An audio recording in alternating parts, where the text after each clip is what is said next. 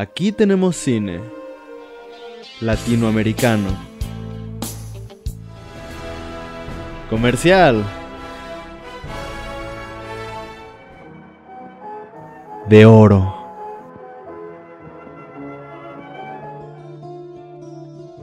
De autor. Documental.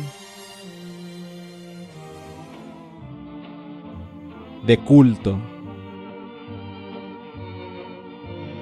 Experimental. Cine Club, un espacio para todo el cine. Les tengo una mala noticia, amigos. Y amiga, porque hay que ser inclusivos, inclus- incluyentes. Ah, thank you. Amigues, bueno, les tengo una mala noticia. Le mandé mensaje a Herbert desde temprano, que es nuestro amigo guatemalteco que eligió la película, si estaría en la llamada hoy, y ni siquiera le han llegado los mensajes. Chale. Es una de esas ocasiones donde... Que venga aquí y me lo explique. Mira, no, no es la primera vez que alguien elige una película extraña y nos deja aquí hablando sin saber de qué trató o por qué la eligió. Confirmo. Pero bueno, nosotros ya estuvimos hablando poquito. A ver, Rebeca, ¿qué te pareció a ti? Ah, la verdad a mí me gustó. Es muy extraño, me gustó. ¿Qué? Sí, me gustó. Hasta me pareció muy extraño. O sea, obviamente es una cosa muy rara, muy... Creo que trata de ser como grotesca muy a propósito. O sea, no es nada sutil en lo que quiere, en- que quiere ser grotesca y quiere, creo. es- Pero pues, no sé, desde el punto... O sea, yo nunca he visto, perdón, una película de John Waters. Sé más o menos de qué se trata, pero, o sea, me recordó un poquito a las referencias que tengo de como Divine y todas estas cosas. Ujú. Ujú. Sí. Sí, de hecho, parece, pare, sí tiene mucho, parece algo que haría John Waters. De John Waters yo nada más he visto la de Pink Flamingos. No, y la de Hairspray. Ándale. O sea, pero Ah. fíjense, mis referencias, les digo, o sea, de verdad soy honesta, nunca he visto una película de John Waters. No es por falta de interés. Bueno, sí, a lo mejor, pero nunca me he dado la tarea de. Mis referencias son porque veo RuPaul's Drag Race y ahí los citan mucho. Entonces, incluso hicieron varias parodias de sus películas, como eh, y de Divine, porque Divine es como un parteaguas también en la cultura drag y pues por lo que salen en los retos, en algún que otro reto que ha salido sobre Your Water sí es muy grotesco y entonces también el color, el peinado de la mamá, este, lo así como que es, no sé, lo impactante que es sí me recordó mucho a lo que sé de las referencias, pocas o muchas que tengo.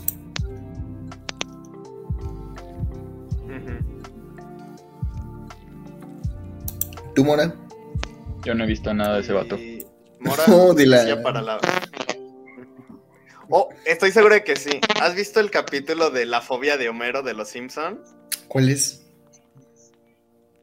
Donde Homero tiene un... se vuelve muy, muy amigo de un tipo llamado Javier, pero que resulta que es gay. Ah, este. ah, ¿qué me quedé? Ah, entonces empieza a mandar las señales y le llegan por error a Milhouse y empieza a mover su dedo como el niño del resplandor y escribe en la pared, recoge a Bart este, al revés y ya llega la mamá de Milhouse y en el espejo se ve, recoge a Bart como en el resplandor. Y después ya Homero va por él y también sale así, es una escena bien rara, o sea, como que también hacen parodia a otra película de terror, pero no, no la capté. Y el chiste es de que es, es el, es el capítulo donde Bart contrata a un hermano mayor sustituto y Homero en venganza contrata a un hermano menor. Ah, de ahí sale la escena de... ¿No lo tienen rubio? Sí, sí. Ah, sí, ok, sí, sí. y está bien raro y no lo había visto. El chiste es de que... No me acuerdo por qué había salido esto. O sea, acá, no, no me acuerdo. Sí, porque pues... Ah, porque... Ah, John Waters dirigió el, el otro. Sí, pero entonces, bueno, en resumen, pues no, no me acaba de convencer esta, este corto por eso, ¿no? Que parece, o sea, se ve que está hecho así a propósito y, y como que no, nunca me ha gustado. A ver, ¿Tú, Mora? acá. Ajá. A ver, Mora.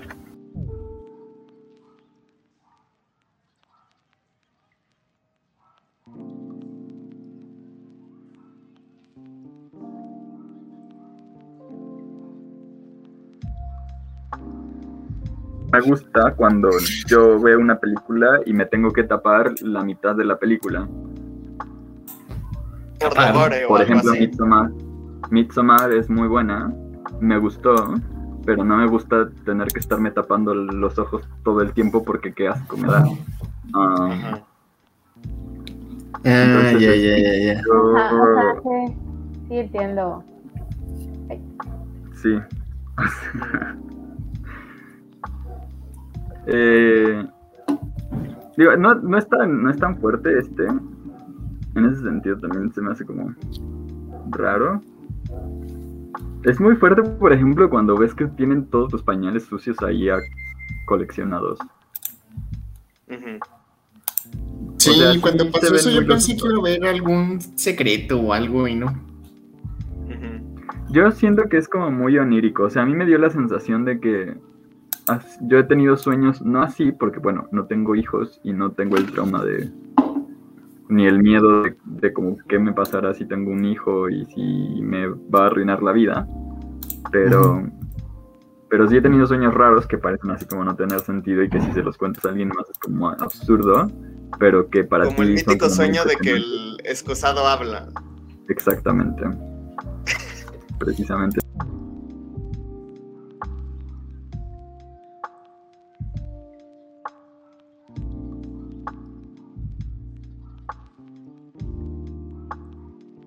Es más como para personas. Es como para un nicho, es muy de nicho, ¿no? O sea, es muy de nicho en el sentido de que pues, creo que aquí nadie tiene hijos, no sé. No. ¿Reconocidos o...? Entonces, o Creo sea, que, Ataque, es- ¿tú no tienes hijos?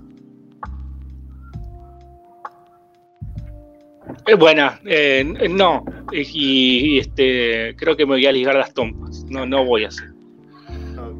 Ya, ya lo he decidido, creo que no. Después de, después de este corte yo creo que, creo que es algo viable, que mucha gente debería hacer. Por muchas razones, ¿no? Mm. No sé cuáles de ustedes, pero muchas razones hay. Sí, una de esas es que creo que esas personas no, no estaban, es que no sabía que me era así, que era ah, la, la, la, la. Entonces, cuando te ves, yo sí que me encanta dormir. Sí, Sí, pues eso, em, creo que nadie se puede relacionar con el corto muy íntimamente.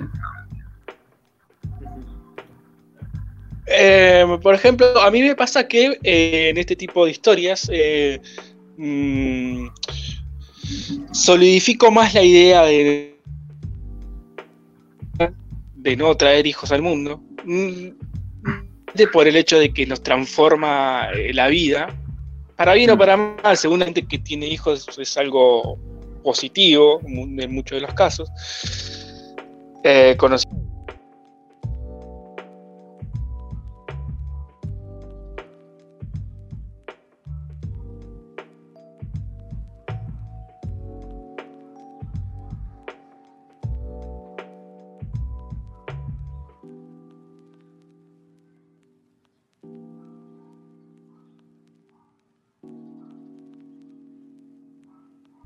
como no quiero ser tan dramático, pero traer otra vida más es como eh, mm, no, me gusta mucho la idea. Eh,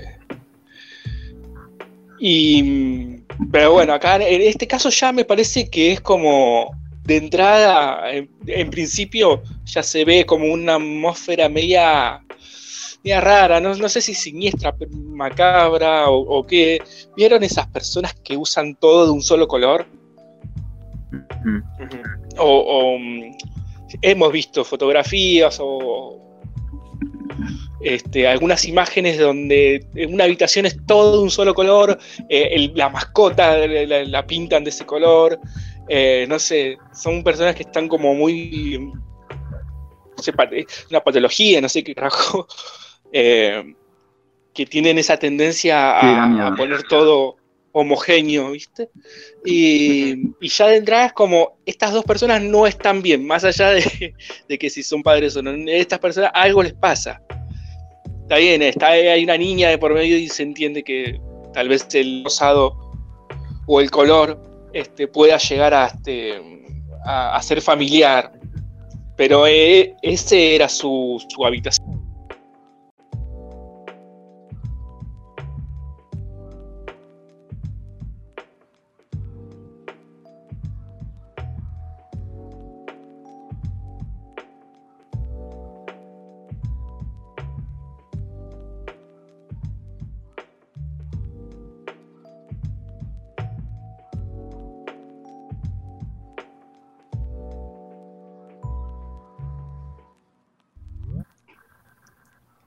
¿Ustedes Y- tendrían hijos? Yo sí. ¿Sí? Sí. Depende. Sí, yo creo que sí. Depende. Depende. Sí. A mí me encantaría que, que las circunstancias sean distintas.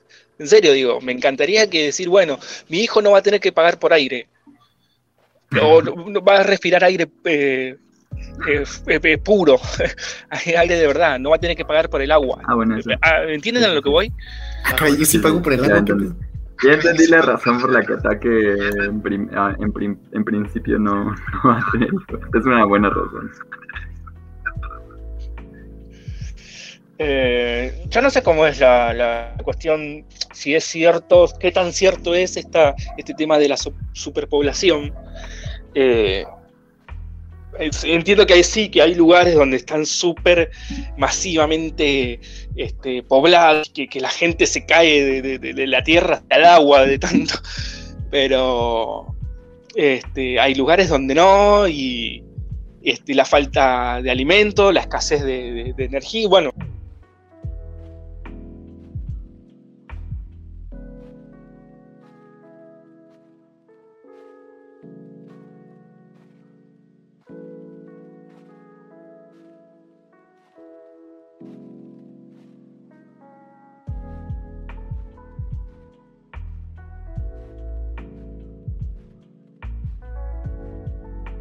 algo que lleva una responsabilidad enorme, que, que, mm, que ya nos, nos plantea ya como ser, como persona, ya una persona distinta. Y, y a eso educar y, y asistir y acompañar y todas las cosas que, que tienen que ver con la crianza de una, de una vida, este, se me hace muy pesado, digo. No es para cualquiera, no es, no es una mascota. Son cerca de 20 años y más y toda la vida de una responsabilidad y una obligación e- enorme que no todas las personas están preparadas.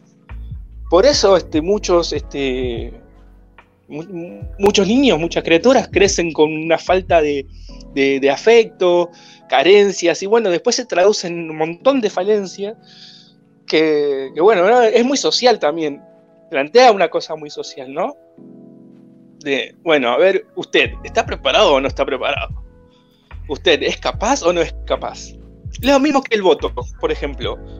Lo mismo cuando uno va a las elecciones y, pone en la urna. Hay gente, es muy nazi, está bien, es muy nazi lo que digo, lo que, lo que pienso. Pero hay gente que no está capacitada.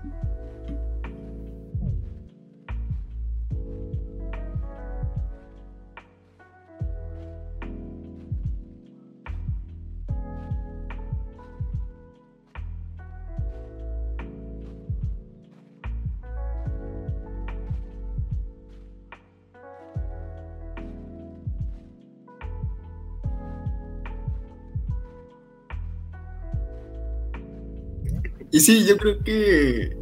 ah, yo sí creo que debería de reservarse el voto. ah, bueno, es que eso su- suena muy aristócrata de mi parte, pero. O mínimo que no, la palabra tengan- no es aristócrata, es fascista. Claro, por eso, suena nazi, suena nazi, chicos, pero vamos, hay gente que no eh, apenas sabe escribir su nombre. Y, sí, y es que está así puede. ¿Puedes hacer- ¿Puede esa persona ser capaz de discernir qué, qué persona puede llegar a, ofrecer o a este, proponer ciertas cosas. No, porque acá, eh, ¿sabés por qué justamente viene el caso? Porque el fin de semana hubo unas elecciones primarias acá en Argentina. Y como tercera fuerza en un distrito de acá salió un tipo liberal, un liberal facho, de- muy derecho, muy este, incluso con cosas nazis, porque el tipo dice que se reconoce como superior estéticamente. Hasta ese punto. Bueno, el tipo sacó 15%. ¿Y si está, qué sé yo, si está guapo? ¿Cómo? Sí es, su- sí es superior estéticamente. No, no, para- no, no, no, no, no, no, no, este, no, está de la media para abajo. Este, pero, pero voy a eso, voy que, o sea, la gente no, no entiende o no sé cómo es, pero no, no, hay gente que no, no, no puede estar eh, eh, eligiendo y, y- y arrastrando. Van a ponerle una escuela o un hospital, pues si puedes sacar un, Un beneficio. un, un beneficio, pues no es que no es que sea tonto ni que sea mala persona. Que saque lo que pueda, ¿no? Ahí el problema es como las instituciones. O sea, no, hay- no, no es- no se trata de cambiar la gente, se trata de cambiar las instituciones, yo creo. Pero, Sí, no, no, totalmente. pero si hablamos que- de los bebés, yo- mi comentario respecto a tener bebés es que tengo entendido que lo más ecológico que puedes hacer en tu vida es no tener hijos. A menos que tu hijo sea proecologista, ¿no? Y cambie. No creo. No, no, no. O sea, por ejemplo, dile eso a. a a ver, ¿a quién? Al padres de Greta Thunberg. Ah, no, no tan así. Yo diría al, al- a los padres del que inventaron los paneles solares y es como, oh, wow, chido. Ah, pero eso es como pensar que los niños abortados son ingenieros, o sea, Buen punto. buen Es, punto. es, es, es eso, o sea, es que voy a tener un hijo porque a lo mejor él va a ser, ay, un inventor, ¿no? Pero creo que coincido en la parte de, sí, hay tantos papeleos, hay tantos requisitos para cuando vayas a adoptar un niño, pues también debería ser requisito ser exámenes psicológicos, referencias, muchas cosas para, porque creo que la gente si le permite tener hijos porque puedes. Entonces solo porque puedes no quiere decir que debas hacerlo. Bueno, bueno, Que sí, más- hay, hay otra, hay otra, ahí hay otro problema, que es que también entramos en los fascismos de por qué, de, por ejemplo, que a las, a las mujeres de, eh, con la, con la anestesia y con todas las circunstancias que rodean a estar pariendo un bebé, y que te- se te pongan a hacer preguntas así del estilo de, ¿no quieres dejar de tener hijos por el resto de tu vida? Pues eso a mí me parece coerción y se ejerce y es contra derechos humanos y, y también hay, o sea, hay gente que se pone en plan de que los pobres no deberían tener hijos, que se deberían esterilizar y que, o sea, esas cosas son de primero de fascismo. Entonces, cuidado con eso, porque sí parece muy, muy sensato decir como que, que haya examinaciones para, para ser padres y tal, pero en la práctica se, es mucho más complicado y tiene implicaciones muy fuertes. Y, y digo, o sea, en general, todas esas cosas, pues sí que son un problema, pero hay otras, hay soluciones más integrales que, que cortar de tajo derechos que además son derechos humanos.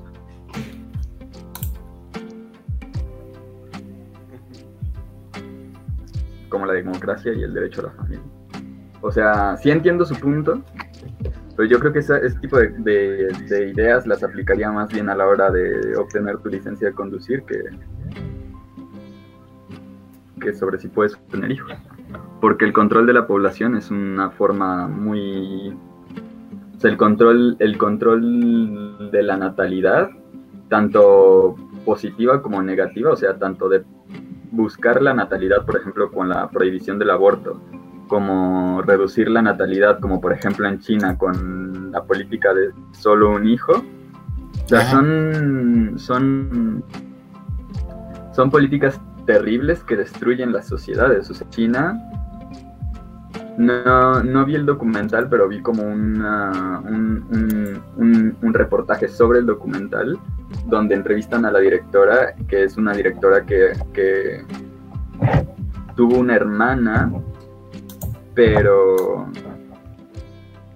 pero que no o sea que a punto a punto estuvieron de no tenerla o creo que era un hermano y solo porque un hermano les permitieron quedárselo porque a las niñas las tiraban a la calle porque si tenías si tienes la oportunidad de tener un hijo en una sociedad patriarcal te conviene tener un que sea varón no que sea mujer. Entonces tiraban Sí, a pues las es niñas que a la calle. es como se dice, es y el niño o gobierno participaba en la trata de niñas que, o sea, contrataban esclavistas y, y traficantes de personas para que se deshicieran de las niñas de la calle, o sea, es- son cosas terribles, terribles.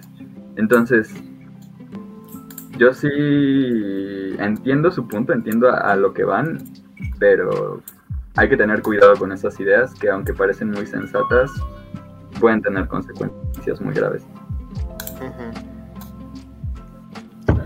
Ah, se nos acaba de unir Sara.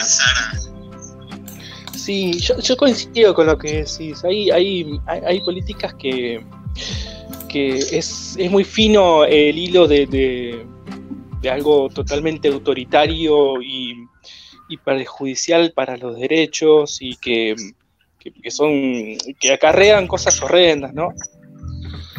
Eh, y, y- y por otro lado, tener una, una política de natalidad, un control, cierto control, o este tal, tal vez, no sé, alguna especie de, de, cultura limitante, porque hay, muchas, hay muchas familias que son muy numerosas y siguen aumentando y, sumergidas en el hambre, sumergidas en la pobreza. eh, y es muy difícil, eh, y con un entorno violento, y de, de ahí es muy difícil que, que salga algo eh, este, progresivo para la sociedad en sí, ¿no es cierto? Eh, ese, no es el, punto, yo entiendo que ese no es el problema, yo entiendo que de, de fondo no es el problema, el problema eh, viene de más arriba. Sin embargo, con una, como decía recién este, la chica, la gente tiene hijos porque, lo, porque puede. Uno habla porque puede y no puede, no lo hace. Entonces, este, no es una cuestión tanto de elección. Eh, por eso mismo, eh, el tema del aborto, eh, si alguien, si una persona, este, una mujer quedó embarazada, está en su derecho a hacerlo porque se siente por muchas cosas, pero se puede sentir no preparada para, para la maternidad. Y eso es sumamente sensato. Imagínense que, que- o, haya tenido cinco hijos y quedó eh, embarazada por el sexto y ya no puede ni con dos y tiene cinco, ¿no es cierto? Entonces, este, eh, acompañar o, o- o una política no sé, no, no de, de limitante de, bueno, un solo hijo al extremo como China, pero sí este, tener un poco más de conciencia de lo que, todo lo que tiene que ver con, con este, tener eh, un hijo, traer un hijo. Y por otro lado, y, ya termino también, la paradoja es que lo que decía recién, eh, nosotros no vamos a resolver las cosas. Nosotros, nuestra generación, ni siquiera nuestros hijos, si no serían nuestros hijos de los hijos quien de alguna manera provocarían un gran cambio. Tal vez nosotros estamos empujando a eso. Eh, pero si no los tenemos, entonces ahí entramos en, la, en esta contradicción de, bueno, entonces ¿quién lo va a hacer? La carita. Sí, este, pues, no, o sea, yo no creo que no se trate de hacer nada. Ay, ataque, nomás pero- que como que tienes un poquito de eco. Ay, gracias, una disculpa. ¿Qué Solo comentaba que, bueno, tengo entendido que es, que es lo, o sea, en, en términos como de emisiones de CO2 y tal, lo más eficiente que una persona como el individuo puede hacer por el planeta es no tener hijos. O sea, tener o tener uno menos. O sea, no de eliminarlo, sino... Sí, no, claro, claro, claro. Este, Mora, pero de lo que mencionaba, es que no he visto el documental de, de ese que mencionas de China, pero... Uh, o sea, sí está bien como la, la propuesta de limitar el, la cantidad de hijos a uno, como mencionas ahorita, pero el problema es de que este, se volvió corrupto, es, bueno, se corrompió ese sistema, ¿no? A lo que entendí que me contaste, la verdad desconozco mucho de, de eso. No, yo, o sea, no, no porque no es que se copiera, o sea, si te, el punto es, si te ponen una ley Sí, ah, donde solo puedes tener un hijo, ajá, tú sabes que, o sea, y en tu sociedad sí, lo, lo, lo mejor es tener un hijo varón, ajá, entonces tú tienes un hijo, ¿va? Y tienes una hija. sí, Y para empezar, eso ya como que, pues más o menos, ¿no? Pero piensa tú que te embarazas, o sea, tu esposo se embaraza otra vez y, y descubre un niño. sí, O sea, opción A, te quedas con tu hija, opción B, abortas a tu hijo varón. Pues tiras a la niña, o sea, tiraban a las niñas a la calle, si no es que las tiraban literal, desde, ajá, desde que eran razón. niñas. Ey, O sea, desde que tenían un niño, o sea, desde que tenían un bebé y veían que era niña, pues no, no, niño no va a ser, que se vaya. Ajá. Ah, por eso es lo que te Ah, digo. el problema fue de que ah, Pero no era bien, pero corrupción, estuvo no mal.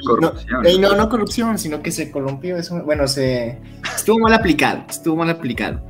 Porque si lo Es que es una cambiabas. pésima eh, idea, o sea, no puede. Ajá. no, Es que es una muy mala idea que está contemplando como que todo pase perfectamente como te lo estás imaginando. Y que, No, y que pero- todos quieran lo que tú quieres y que todos admitan tus decisiones. Sí, claro. Eh, o sea, por ejemplo, a las mujeres les ejercían operaciones forzadas.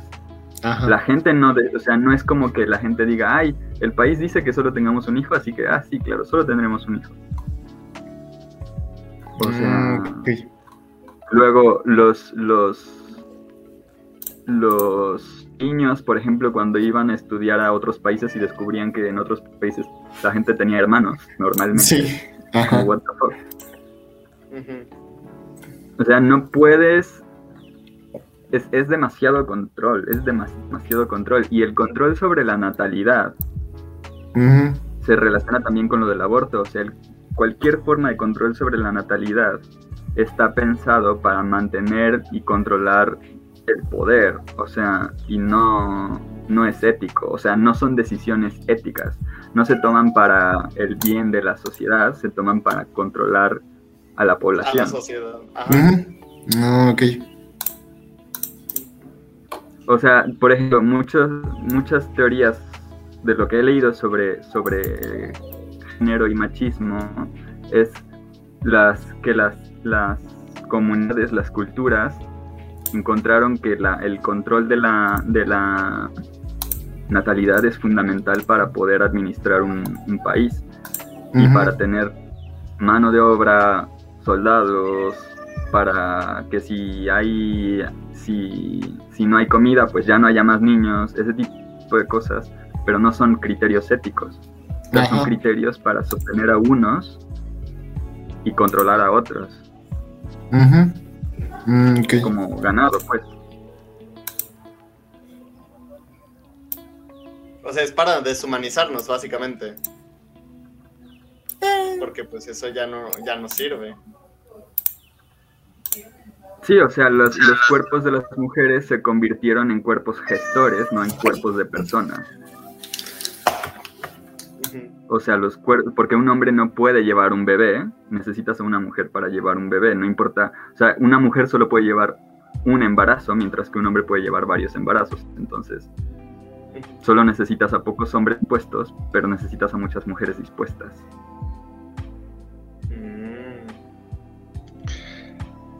Eh, sí, yo entiendo lo que, lo que decís.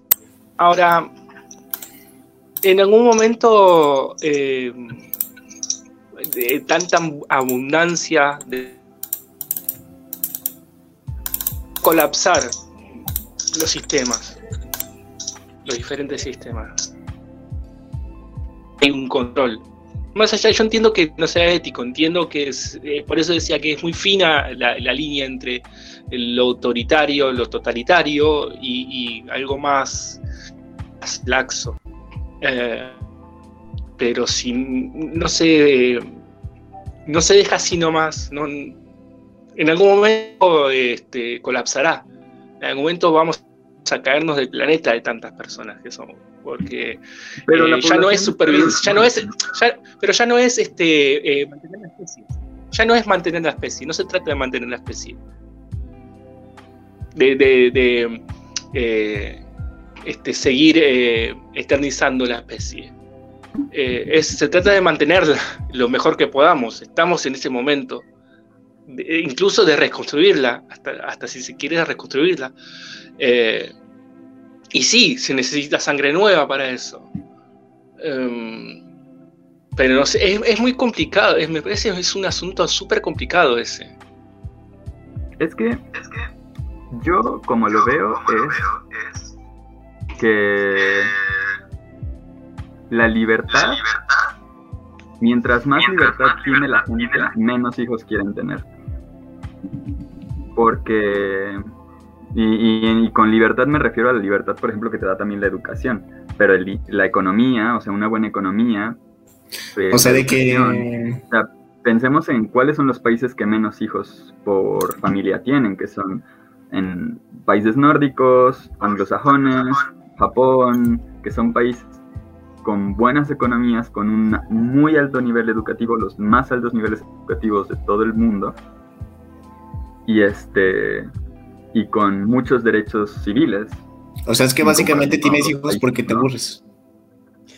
No, tienes No, hijos no porque la la por falta por número uno por falta de educación y falta de derechos de derechos eh, humanos o sea la, el feminismo genera menos hijos por ejemplo Eh, la libertad de, de decidir tu profesión genera menos hijos porque también las mujeres acceden a más a más posibilidades más allá de ser madres porque muchas culturas construyeron la idea de una familia grande y donde las madres son solo madres. Y entonces cuando tú das más opciones, menos personas se dedican a tener hijos. Y el aumento de la población en buena medida ha sido gracias a impulsos de, de, los gobiernos, porque los gobiernos tienen planes de crecimiento económico, pero que necesitan un crecimiento poblacional. Y muchos países, como por ejemplo India o Latinoamérica, en... o es que Latinoamérica es, Latinoamérica es muy extraño, pero por ejemplo India y países que, que están brincando como el paso de, de, a, a una sociedad, de una sociedad industrial a una sociedad más contemporánea, han tenido periodos de crecimiento poblacional muy altos y ahora están tratando de echarlos atrás, de detener esas, esas, esa inercia de crecimiento poblacional. Latinoamérica no ha crecido económicamente tanto, pero sí ha crecido, por ejemplo, en educación. Y, y en ese sentido tengo entendido que Latinoamérica no está creciendo y tampoco creo que, creo que no está decreciendo como países anglosajones, pero pero no está creciendo. Ah, de la, de la pirámide de la pirámide poblacional. Ajá.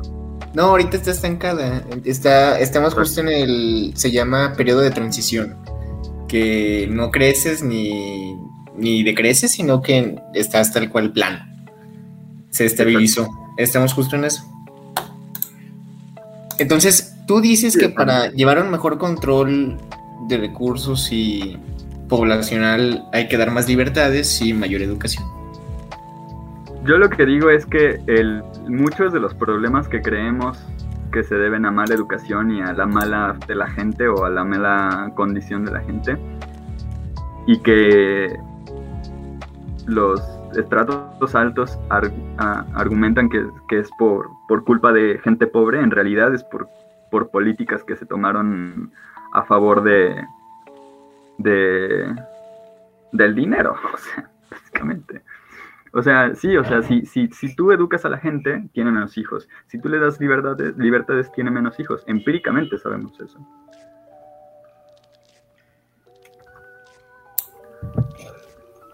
Bueno, pero ahí también se cae en una cuestión eh, meramente económica, algo que eh, ocurre en los países nórdicos, como decías vos, pero entienden la vida, la nueva vida, como un gasto, como una inversión, si se quiere, como algo económico y no como otra cosa. Y ahí está envejeciendo, son sociedades que están envejeciendo. Eh, acá, en Uruguay, acá al lado, Uruguay es una sociedad vieja, que tiene un promedio de cuarenta y pico de años. Es altísimo. Y no, no hay. mm, Hace mucho tiempo que es así. Eh, y, dicen los uruguayos que hay una falta de oportunidades enormes de, de- de- de progreso, de, este, de un montón de cosas que, no, que hacen que, que, mm, nada, que la sociedad no es una, sociedad pobre, pero al carecer de oportunidades es como que se estanca y entonces tampoco les interesa tener hijos eh, o, tener una familia. Y también está atravesado por lo económico. A contraposición de los países nórdicos o, o los países donde tienen mayor educación, como decía recién tiene que ver con una, con una política, una política de Estado, una política de educación y de economía. Claro. Acá está desatado un poco. Acá está en Latinoamérica, eso está desatado.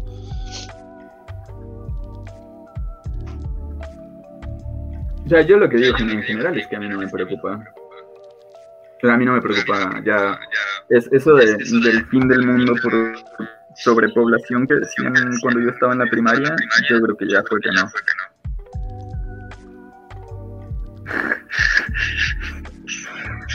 Pues sí, no, yo por eso también no, no, eh, no sé qué tan, qué tan cierto es, qué tan grave es el asunto de la sobrepoblación, porque ya te digo, hay lugares donde sí, donde si no hay una política al respecto, se caen de la tierra, eh, y hay lugares donde incluso faltan. Eh, entonces es este, muy poco equitativo eso. Eh, Sí, es que si más es que nada- a nivel global. Sí, más que nada el problema de, de que haya como sobrepoblación, yo creo que es eso que mencionabas, de que no está todo equitativo, ni distribuida la población, ni los recursos para esta población. Entonces, ese es eh, uno de los problemas principales.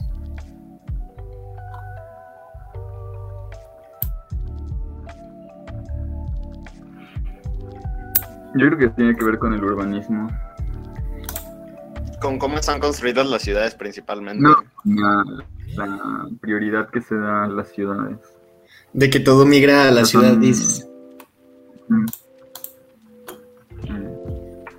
Y Sí. eso sí que no, no sé cómo se va a arreglar. Yo esperaba que con el, que, que con el coronavirus eso bajara un poquito y que la gente empezara a pensar más en el campo, pero no. No, yo creo que eso da a depender, yo creo que de. De cómo es. de que se valore más la vida del campo en el sentido de que. mm, ¿Cómo lo explico? Que haya como más reconocimiento al campo.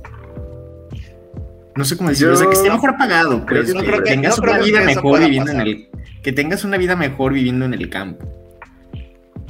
Porque precisamente muchos huyen de ahí porque pues la vida está mala. Entonces, pues mientras no haya bien este ah, como buenas políticas para mejorar eso, para impulsar el campo, eh, pues no se va a lograr. Entonces, pues ese es el problema.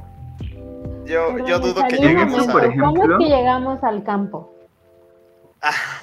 Es que me salí un momento. Porque No, o sea, si alguien entra ahorita vamos a decirle, oye, ah, por cierto, ¿qué opinas del control de la natalidad, del control de la democracia y de cómo, cómo que, qué poco De hecho, no sabemos la vida en el? Sara de la película. Ajá. ¿No sabían, ¿no sabían qué? que No o sea, hay gente de hay gente de aquí de dentro de la llamada que todavía no ha opinado de la película. Ajá. Sara no, Sara no opinó. Ah, que se bloqueó su aplicación. Ah, lástima. Ah, Bueno, entonces, pues bueno, regresando a, a lo del al campo. ¿qué, ¿Tú qué dices, Alan? Mira, yo creo que por la forma en la que va avanzando la mentalidad de la sociedad, es imposible que se le dé un grado de importancia al campo. ¿Por qué? Porque ya desde hace 40 años eh, la sociedad va avanzando dándole importancia a la tecnología, a la información, a estas grandes ciudades, a los monopolios. Y a ¿por qué crees que siempre que se observan películas futuristas, distópicas, utópicas, siempre es con estas enormes ciudades donde la tecnología es el centro de? Porque saben que... No todas, se- Interestelar, ¿no? Ay, es una generalización, no una particularización.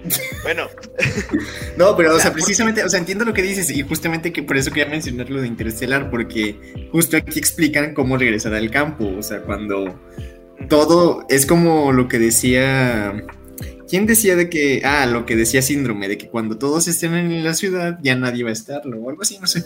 El chiste es de que va a haber un, o sea, explica aquí. no, de hecho no. El chiste es de que va a haber un punto, yo creo, en el de que se va, de- se va a tener tan descuidado el campo, aunque no creo, porque pues, ya hay industrias que, industria privada que ya se encarga de eso, pero ah, como que va a empezar a ser más redituable que la tecnología. Y es cuando va a, va a haber el cambio y así va a estar yendo y viniendo, yo creo. Como en Interestelar. Esas industrias privadas mm, están deteriorando también el campo. Lo vuelven, lo industrializan y... ah, es que no sé cómo decirlo.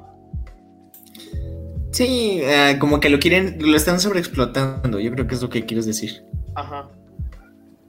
Sí, Bueno, tal no, vez yo- no sé, o sea, yo, yo he pero- visto, no les puedo decir de un documental en específico, pero sí he visto muchos documentales donde sí hay esta parte del campo, pero por ejemplo en Estados Unidos los, lo, hay, hay gente que tiene que vender sus granjas, no solo por la industrialización, sino por ejemplo porque ahora todo es orgánico, ¿no? Entonces muchas, pocas granjas pueden sostener este modelo orgánico y entonces quiebran, entonces llevan a, esto. Y también algo que está afectando, por ejemplo, el campo es la parte del, tráfico. Entonces estamos en un documental sobre el aguacate, era una, es una guerra en el aguacate, en Chile es de la quinoa, este, por ejemplo, también de la, de la cría de salmones. Entonces, todas esas son cosas que se van, que hay mucho, hay mucho tráfico con esto, hay mucha hay muchos, hay mucho pleito. Entonces también esto creo que está como que debilitando a los que se dedican al campo, ¿no? Creo, es lo lo que tengo, el background que tengo. Yo pienso, por ejemplo, en Europa y yo creo que ahí no tienen tanto el... O sea, vivir en el campo no es malo, sí. ni es mucho peor. O sea, siento que en Europa, por ejemplo, sí hay opción de, pues, ¿qué te gusta más? ¿Vivir en el campo o vivir en la ciudad? Y que, que está todo súper conectado por carreteras. Digo, habrá cosas más, este... Más... cerca, más cerca o más- menos conectadas y tal, pero en general todo tiene acceso y si lo comparas con México es que hay lugares a los que literalmente es inaccesible. Sí, O sea, no, hay, no, hay no. comunidades que están completamente aisladas. Entonces, Espera, ten- ay, tengo una pregunta. llega- ¿Tú crees que... ay, ¿Tú crees que lo que hacen en Estados Unidos también está bien? O sea, el de tener las ciudades, pero tener como estas zonas de suburbios, zonas que son meramente para, No. pues... ¿no? eso se está viniendo abajo, o sea, eso ya es cosa del pasado y ya las ciudades, digo, sí van, se supone, supongo que sí van a seguir existiendo, pero las, las ciudades, incluso en Estados Unidos y Canadá, ya llegaron a un punto de decir es que no podemos seguir haciendo suburbios, son completamente insostenibles. Creo que hay cálculos de que no solo son insostenibles, sino que no, o sea, no solo son insostenibles ecológicamente y urbanísticamente, sino que cuestan mucho dinero, cuestan más dinero del que ganan Y que por, pues la gente sí va a tener la opción en el futuro de vivir entre departamentos o casas de suburbios, pero que no es al nivel de, de lo que hicieron en Estados Unidos y que aquí en México siguen haciendo, aunque sean más chiquitos. Ah, entonces sí, o sea, no, no, no, eso, o sea, así suburbios gigantescos y completamente aislados donde necesariamente necesitas, donde necesariamente tienes que tener coche, No, eso no tiene ningún sentido, o sea, es contra el sentido común. Según lo que yo he investigado un poquito, porque me un poco la atención lo del urbanismo.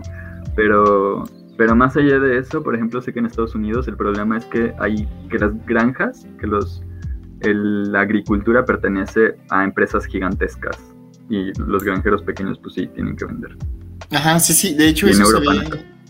Sí, hay un documental de ese, de- lo vimos en la prepa, creo. Que justamente, y es lo que le mencionaba, de que las industrias grandes son las que están eh, empezando a. Es lo de Monsanto. Es la de Monsanto, exacto. Ah. Ese, ese- ese documental. Ajá. Eh, sí, tal cual. Entonces, ah, como ya las indu bueno, las industrias grandes tienen más este, pues, capacidad, por eso están enfocando ya a los, a los granjeros pequeños, ¿no? Y entonces ahí es lo que sí concuerdo con Alan, de que en esos escenarios sí va a estar más difícil el, el cambiar de mentalidad. es lo que pasó en México cuando abrieron el mercado, Ajá. eh, cuando hicieron el Tratado de Libre Comercio con Estados Unidos y Canadá.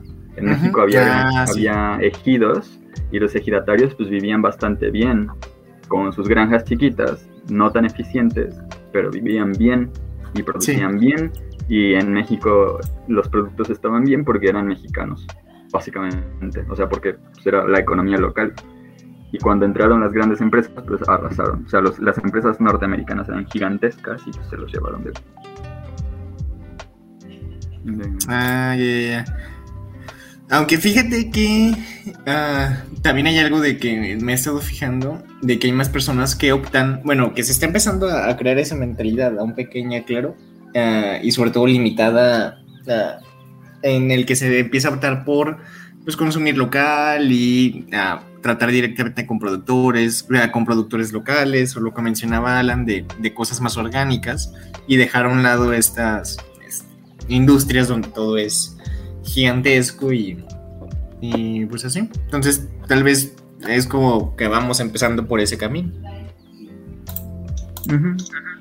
Sí, eh, también eh, hay una cuestión, ¿no? Que es este romantizar la, la vida rural como algo eh, ideal eh, de acuerdo a lo sano, de acuerdo a, a- la vida que uno lleva.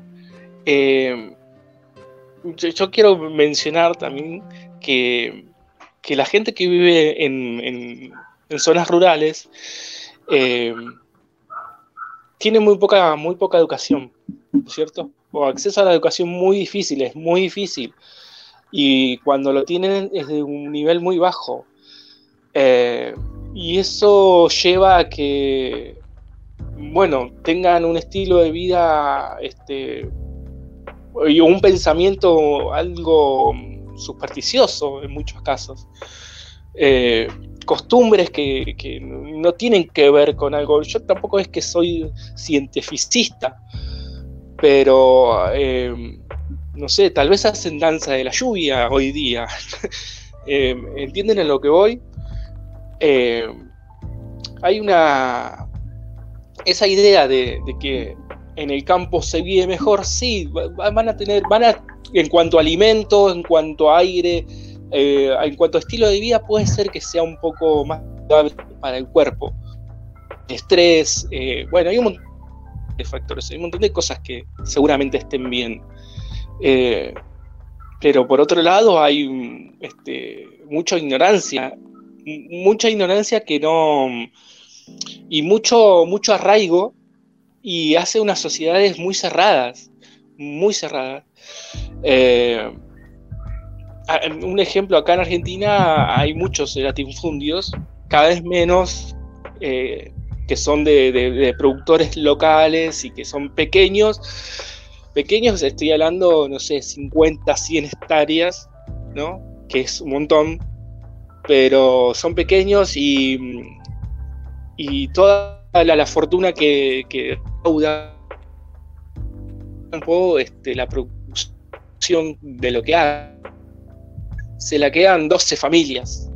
Acá es así, son 12, 15 familias que se reparten toda la ganancia de la producción este, agroindustrial de lo que es eh, Argentina. Después están las grandes empresas, la- las super compañías, que está Monsanto también, este, Bayer, no sé, hay un montón.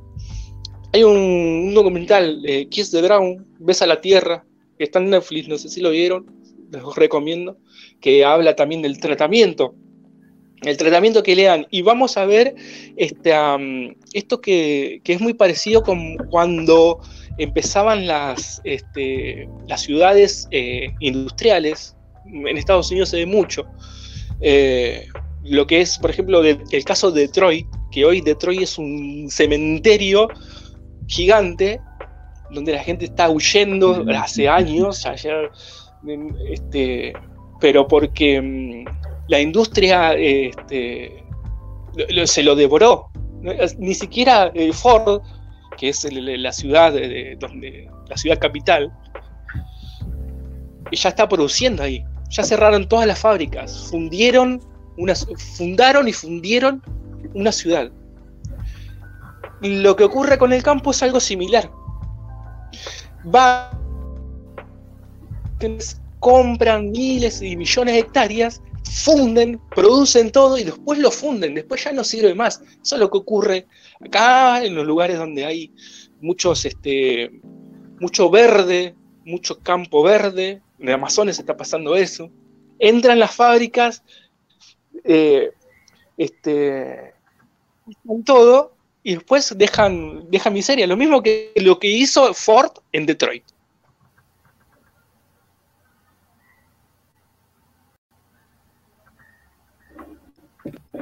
¿Creen, perdón, perdón, me voy a meter. Este, ¿creen ustedes que la sociedad actualmente, o sea, esta nueva generación que viene, esté preparada para volver a, a- no romantizar, pero volver a experimentar lo que son las labores del campo? Porque eh, eh, sabemos que el, el trabajo del campo es un trabajo que es arduo, es continuo, y, y no sé, creo que, por ejemplo, en esta misma... eh, eh, mentalidad que creo que tenemos eh, los, las, las generaciones que vienen, que es un poquito más eh, acostumbrada a lo fácil, se podría volver a hacer esa, esa transición al mundo rural donde todo es como un poquito más eh, de fuerza ruda, de, de, de, paciencia, más que nada. ¿Creen que se podría? Sí. Pero bueno, aparte yo creo que no sería así. O sea, si se vuelve al campo, porque no, no es como, ah, es tecnología y ciudad o campo y vida de bárbaros, sino, o sea, por ejemplo, en Holanda, que bueno, creo que Holanda es lo más avanzado en, agricultura, pero, por ejemplo, no se imaginarían, creo que, creo que Singapur, que está en lo mismo. O sea, esos fríos que, que, que campos, porque cultivan en, en ca- casi que literalmente en cajas de Petri, contando gotitas de agua para cada planta, eh, con luces súper especiales.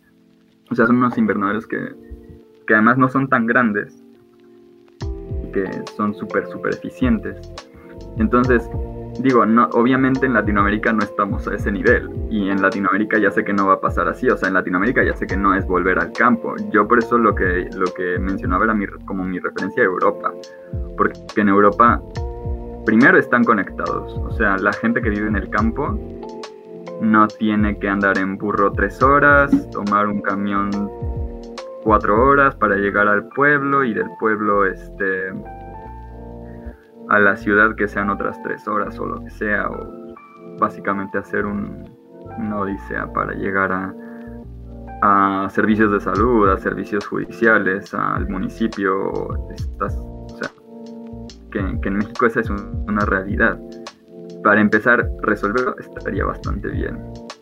Porque con eso pues llegan escuelas, llegan hospitales y el nivel de vida sube. Obviamente el nivel de vida en, en país, en nuestros países, bueno, no sé, no, sabré, no sabría bien decir de Argentina, pero en México pues es nivel de vida rural es fatal. De por sí el nivel de vida en las ciudades es pésimo. Pues en, yo eso, eso sí, estoy seguro que hay mucha gente que vive en el campo y vive mucho mejor con el mismo dinero, incluso menos recursos económicos, vive mucho mejor que, gente que vive en la ciudad. Eso me queda claro, porque digo, pensamos en trabajos arduos como estar ahí en la pala y tal, pero hombre, ir en el metro apestando súper temprano, lleno de gente, ah, caminando, subiendo escaleras, ah, no sé, no es muy, yo no creo que sea muy sencilla tampoco la vida de ciudades como la Ciudad de México, por ejemplo. Entonces, de, o sea, me queda claro, me queda muy claro que hay gente que vive mejor en el campo que en, que en, que en otra también es que es muy peligroso. O sea, mucha gente en el campo vive bajo el gobierno de un narcotraficante. Acá se dio una, historia este, que fracasó, que en las sierras de, Córdoba, una ciudad, que, una provincia que está en el, centro del país, eh, mucha gente empezó a ir desde, desde su ciudad, desde Metrópolis, se empezó a generar una comunidad que, tenía que ver con una vida más rural, una vida eh, fuera de todo el caos, de toda la histeria de la ciudad. Y, al principio este, iba muy bien, la gente vivía muy bien. Como decías, no, no tenían carencias de recursos, eh, se alimentaban con, lo, que producían ellos mismos, eh, tenían un nivel de vida mucho más sano eh, si bien este, hospitales e instituciones era un poco complicado, pero de a poco lo iban este, superando, hasta que llegó un punto donde eh, se fue, se tornó masivo, eh, donde empezaron a ir muchísimas personas con esa idiosincrasia de la ciudad, la llevaron al campo. Entonces empezaron a notar que estaban viviendo con la misma histeria, con la misma, con la misma historia, con todo lo que pasaba dentro de la ciudad, pero en el campo. ¿Entiendes? Trasladaron todo eso, porque la gente que fue se, llevó consigo en la mochila mental toda esa locura de la ciudad. Y la depositó en el campo. Entonces como que, eh, bueno, todo eso hizo fracasar la experiencia. Eran diferentes comunidades interconectadas que, como idea estaba muy bien. Pero ocurrió esto, ocurrió que se contaminó. Se contaminó de la misma idiosincrasia de la gente urbana, de la gente que vive en la ciudad. Así que eso también estaría difícil de que este, nos traslademos nosotros como, como ratas de ciudad al campo, a ratas de campo.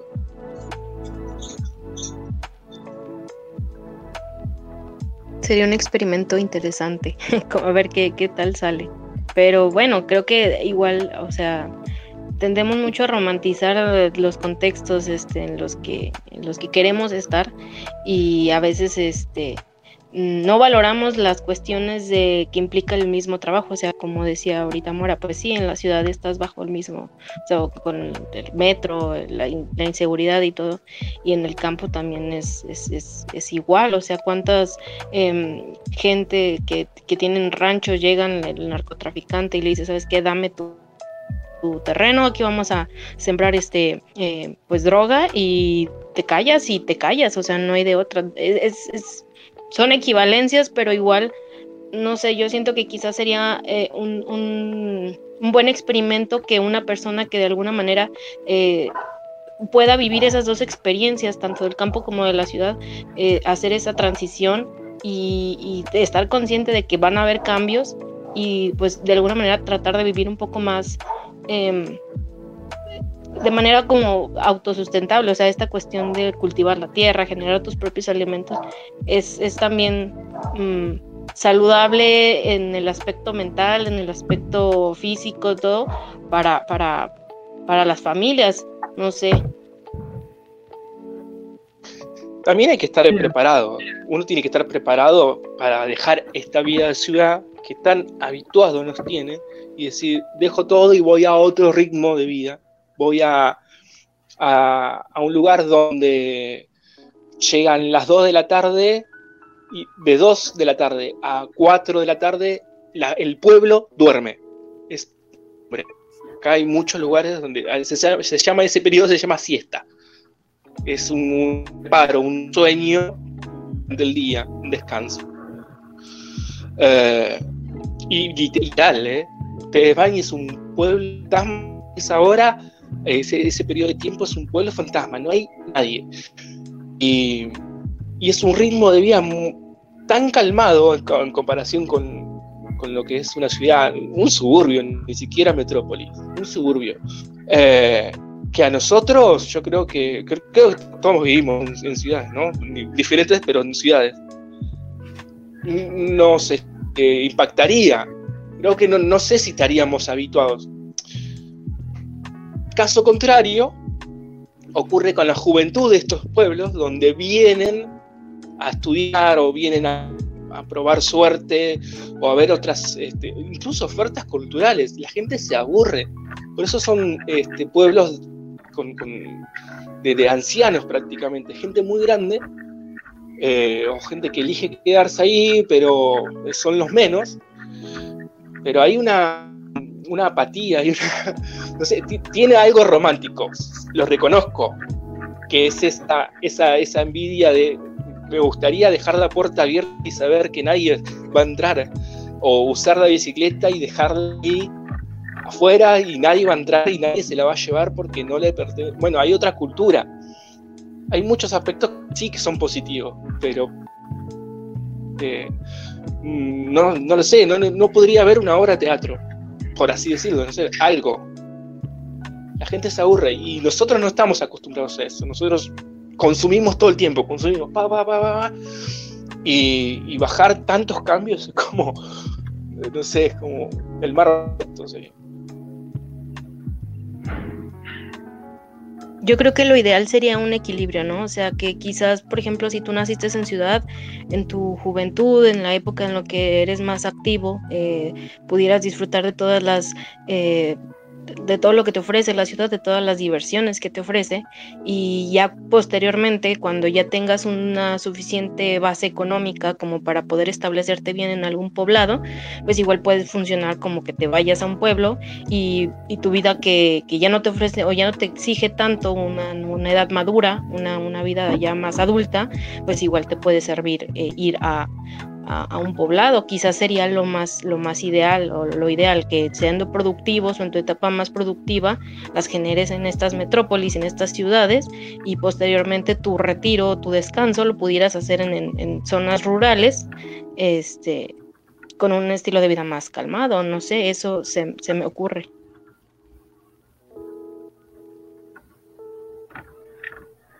sí, estaría bueno, ¿eh? Yo, yo voto, yo voto porque sí. Falta todavía, pero voto porque sí. Sí. Pero, bueno, o sea, yo lo que digo es que México no está bien y no está bien ni en el campo ni en la ciudad. no es Sí, ni porque o sea el campo ni porque sea la ciudad. Ajá. No, yo creo que, que la situación está por todas, por donde lo veas, ¿no? Y hablando de esta parte, bueno, yo vivo en, Mérida y hay muchos pueblos cerca. eh, y sí me ha tocado ir a visitar, por ejemplo, el pueblo de una amiga, el pueblo de, ¿no? De fulanita de tal, ir a la feria. Y sí es una vida muy, muy tranquila y simplemente yo, la, yo, yo uso esos para desconectarme del teléfono, para desconectarme de todo, porque en realidad estás ahí y estás, estás ahí, no estás en, en el celular. O sea, no es que no llegue la señal ni nada, pero sí hay, este, las veces que yo he ido, sí es como un escape para mí. Pero como dicen, no, no ni está bien la situación en ninguna, en ninguna parte. Y digo, si comparas, esta comparación con Europa, creo que no es que sea mejor, pero hay una cultura distinta. ¿no? Un simple ejemplo de, los cajeros, o sea, hay un, un, documenta- un documental donde ya casi no se utiliza, no recuerdo en qué país, Noruega o Dinamarca, algo así, ya no se utiliza el efectivo. En los pueblos se utiliza más el efectivo, entonces llega la señora con su carrito, con su camioneta del cajero, se instala ahí unas horas, la gente hace filas, saca su dinero y así. Y yo pienso en ese escenario en México, no va a poder, una, y no llevas guardias de seguridad, no hay policías, no hay nada, nada, nada. Sola va, se instala y se va al otro pueblito, ¿no? Porque ahí todavía no hay tanta tecnología como para deshacernos deshacerse completamente de, del efectivo, pero yo no me imagino un escenario así en ninguna ciudad de México, bueno, en el contexto que yo tengo. Es algo utópico para mí. Y mira que Mérida es de los mejores lugares de, del país para. Ay, que no, te, no te Bueno, engañen, que no les engañen. Eso es, la verdad, es publicidad. Eso dicen las, las listas de internet. Sí, pero son cosas que, sinceramente, digo, eh, yo he vivido en Cancún y en Mérida y tanto en Cancún y en Mérida. O sea, aquí ya en Mérida yo he entrado un tres veces a mi casa. Uh, o sea, es, el- es ideal si vienes con, con dinero, con los recursos, con un buen trabajo, con una buena casa y te vas a una casa, o sea, es un, es un, eh, Mm. literal en los suburbios, ahí en el monte, en las fincas, está muy bonito, la seguridad, tienes tu carro, tienes aire acondicionado. En realidad es una vida muy cómoda, pero si tú eres una persona, bueno, al menos como, como yo y con mucha parte, la gente que es de Mérida, pues que tienen que usar el camión, que gana poco. Entonces son, son cosas que sí es segura, creo yo, que más que otras ciudades, pero pues sí es mucha publicidad, que obviamente la- lo hace el Estado para atraer más gente, que es algo que esta parte de la economía, de la economía, de crecer la población y, y así.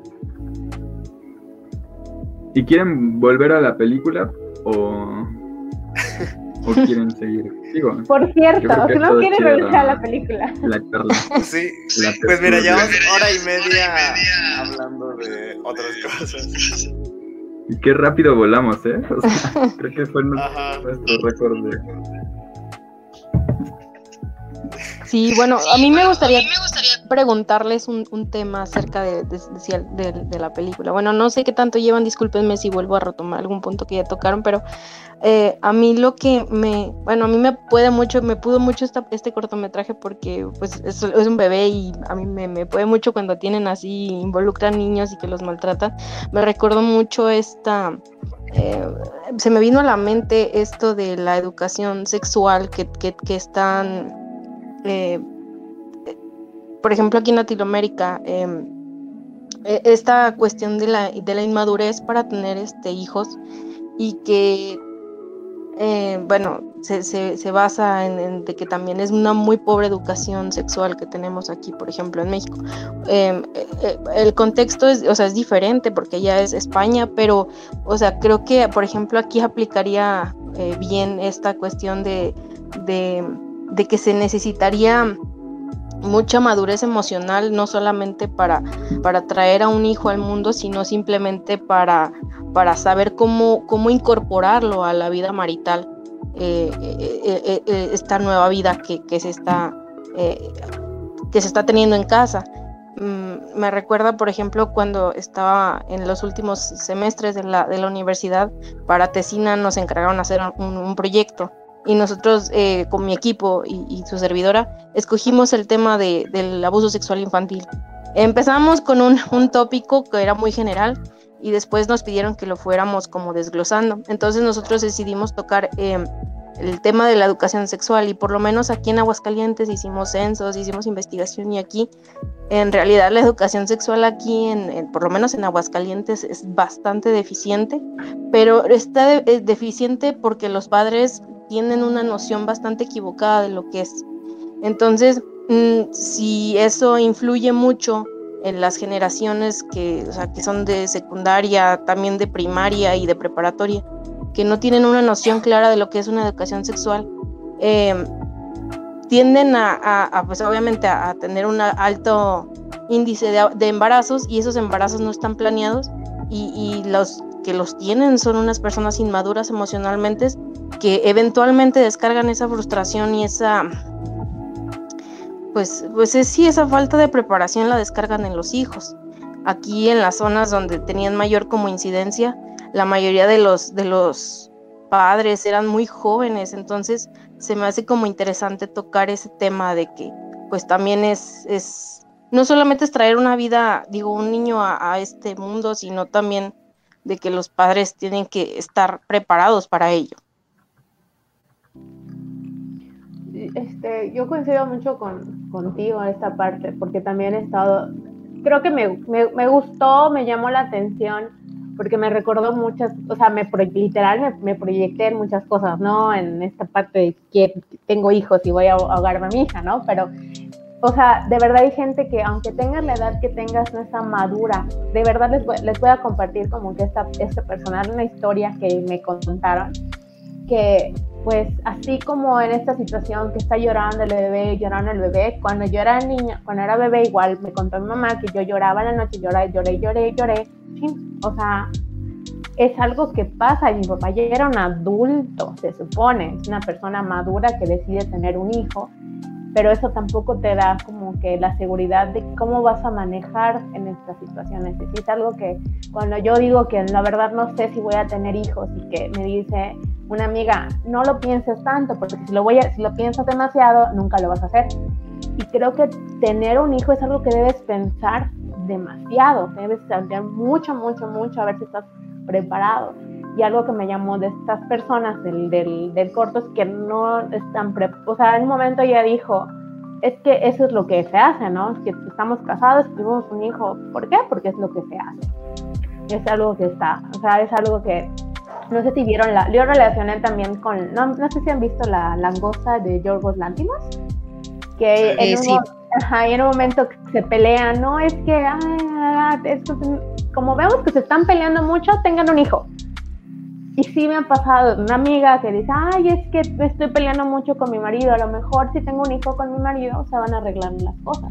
Entonces, son mentalidades que, que la gente tiene y esta parte que tienen la, la conversación. Les digo que de verdad vi muchos ejemplos de, de la vida, de mi vida, que le dices que antes tú, o sea, cuando le puso la truza como si fuera un bebé, dije, no Sí. manches, o sea, este hombre es un bebé, es su hijo. Sí. Entonces él le dice, es que tú antes me preparabas sin comida, me hacías eso.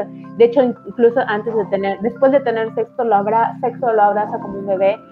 Y literal tenía una prima que vivía acá y se peleaban de verdad horribles, él, ella y su esposo, del bebé, de verdad horribles se peleaban.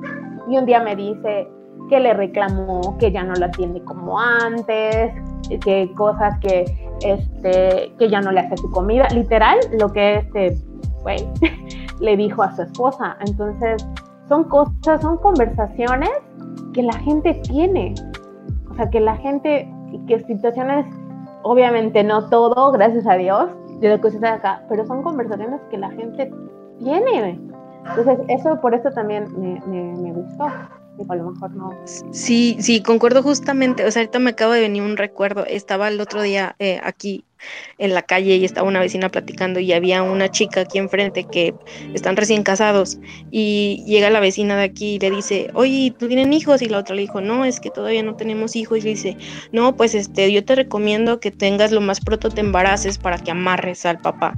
Y ese tipo de, de, de, de, comentarios yo lo he escuchado mucho, mucho en la familia, en, digo, en simples vecinas, en todos lados lo escucho. Es esa mentalidad de que hay que amarrar al, al hombre con el hijo para que la, la relación funcione.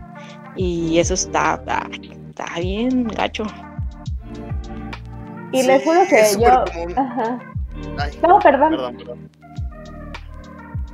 No, sí, adelante. Ah, bueno, este, les digo que yo en un momento, la primera vez que la bebé dejó de llorar, dije, ay, no, no, le dice, no, no vayas, porque le ya dejó de llorar la bebé y dije, pues, qué sensata la bebé, ya se suicidó para no tener que estar lidiando con ustedes.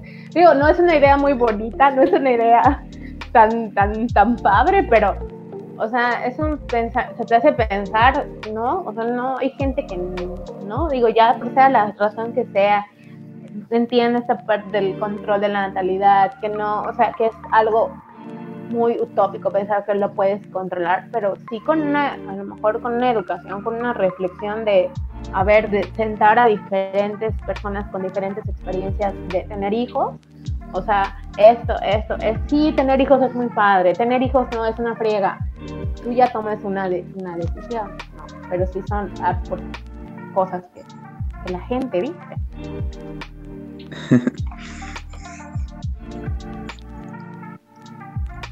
Pues, hola, ¿cómo están? Este, yo de la película, sinceramente siento que toca muchos temas en tan poco tiempo. Eh, creo que ya hablaron de esto, ¿verdad? Pero bueno, ahí ando dando mi punto de vista. Ah, lo primero que notaba es pues que todo es color de rosa. Entonces siento que eso es un simbolismo a la falsa vida que tiene una pareja, ¿no? Con este, ante los ojos de, de todos. Eh, veo pues también, por ejemplo, las una de las peleas que tienen, que es, por ejemplo, quién es el sustento de la casa, quién lleva la mejor economía y que llega a ser una un problema entre pues entre entre entre parejas este, en muchas de las situaciones. Ah, veo pues esta tensión que necesita el, el hombre y no sé, hace poquito estuve leyendo que está muy mal cuando un hombre pasa de su casa a vivir en un matrimonio porque realmente nunca termina de, de aprender a autoatenderse. Este, siempre está en la espera de que hagan todo por él y que se me hace algo malo. y pues la parte de, de la madurez para, para tener un hijo Digo, si lo, si lo pongo un poquito global, el cortometraje parecía anuncio pro aborto. Este, ahorita que está haciendo, bueno, que ha sido tema en estas, en estas semanas. Y, y sinceramente es muy, son muy claros los mensajes, aunque los toca muy rápido. Siento que es muy claro el mensaje que quiere dar la, el cortometraje, ¿no? También veo, ah, por ejemplo, la importancia del sexo en las relaciones, que cómo llega a ser prioridad y cómo realmente puede cambiar todo tu, tu criterio de una persona este por esa por esa fuerza sexual. Y pues es lo que rescaté más de la película, del cortometraje en este, en este caso.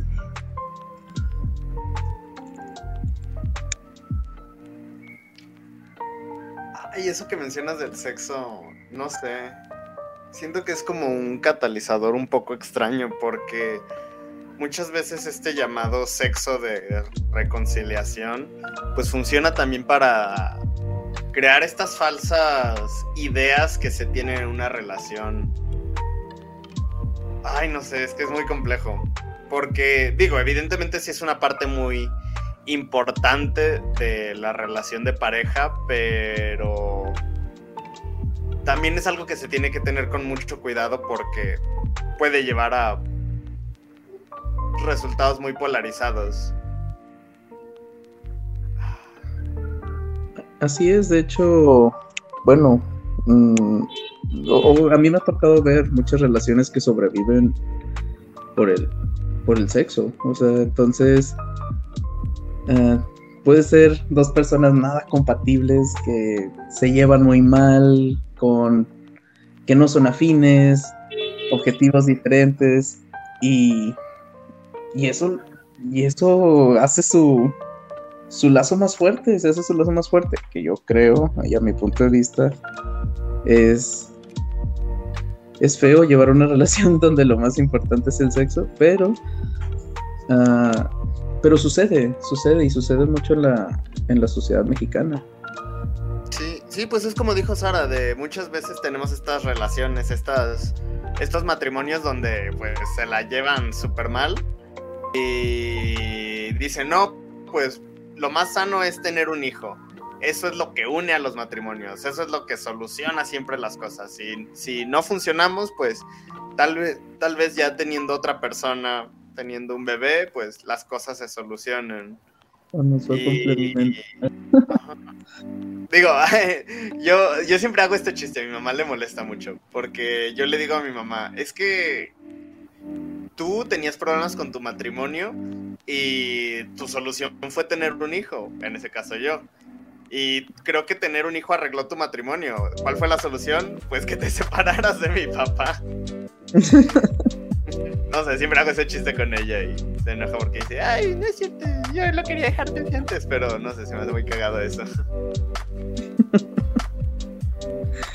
Digo, creo que a lo mejor te da una perspectiva de cómo es la persona ante la crisis si quieres seguir con esa persona o no. De esa, o sea, no es que tener un hijo sea una crisis, sino que todo lo que lleva, conlleva el tener un hijo, ¿no? Y, y pues lamentablemente mi amiga que dice que el tener hijos iba a arreglar su matrimonio, dice que sí arregló su matrimonio, que no sé qué tanto, o sea, y hablo de esta parte del que, que todo es rosa y contrastas, ¿no? Este, el contexto muy siniestro para mí fue en algunos momentos la música y todo. Porque, bueno, ahora que mencionas eso, ah, se me, pum, se me vino a la mente, pues esta escena donde se pelean y, y él como, él le dice que la va a matar y empiezan a golpearse y es como de, wow, muchas... ¿Y qué es lo que ocurre después de la pelea ya? De repente es como de, wow, hay sangre, pum, ay, perdóname, perdóname, bla, bla, bla, bla, bla. Y es como esto que ocurre como en las relaciones de, ay, pues no, ya no lo voy a volver a hacer, bla, bla, bla. El Ay, ciclo de violencia, ese es el ciclo de Exacto, violencia. este ciclo, ajá. Ay, ¿dónde vi una película así? Ah, pues justamente la de Malignant. Esta última película de James Wan la vi. ah, justo ocurre eso al inicio y. Bueno, no, no, se los voy a spoiler porque acaba de salir en cines. Y también hay una serie que se llama, en HBO, que se llama Big Little Lies, que precisamente Nicole Kidman y, y el Alexander Skarsgård están en ese matrimonio que se pelean y el- la pelea es el catalizador para, para el sexo y ellos viven como en este ciclo de violencia de me peleo, tengo sexo, me peleo, tengo sexo, me peleo, tengo sexo, me peleo, tengo y así están toda la vida y creo que así son estas dos personas del documental. Tienes razón, qué buena serie es esa. Big Little Lies. Muy, muy bueno. Ujú. Sí, pero lamentablemente bajo esos mismos ciclos de violencia, pues ahora sí que engendran eh, hijos que no tienen nada que... eh, o sea, ahora sí que ellos no tienen la culpa y ellos las pagan, ¿no? Ahorita me, me recordó esta, esta serie documental, la del niño este Gabriel, la de Justicia para el Pequeño Gabriel, que a final de cuentas eh, el niño eh, vivía en un, en un ambiente violento, que también la mamá era muy dependiente al, al- novio, al, pues era el padrastro del niño, y, y el, padrastro también tenía estos arranques de violencia y, le- y se desquitaban con el niño. Eh, eh, no sé si la gusten ver, está, está en Netflix, pero al final de cuentas el niño terminó pagando por todas esas eh, vaivenes este, emocionales de, de- violencia que tenían en la familia y pues es lo que menos debe de pasar, ¿no? O sea, creo que, mm, no sé, deberíamos de, de fomentar un poquito más la, la cuestión de la educación emocional eh, en- en- desde chiquitos, o sea, desde jóvenes que empezamos a tener estos cambios y empezamos a ser un poquito más conscientes acerca de nuestras emociones y, que al final de cuentas si decidimos unirnos en pareja y decidimos formar una familia sea plenamente consciente de, todo lo que implica y que no la terminen pagando los niños, que eso es lo que, lo que pues a mí me molesta más en todo el cortometraje.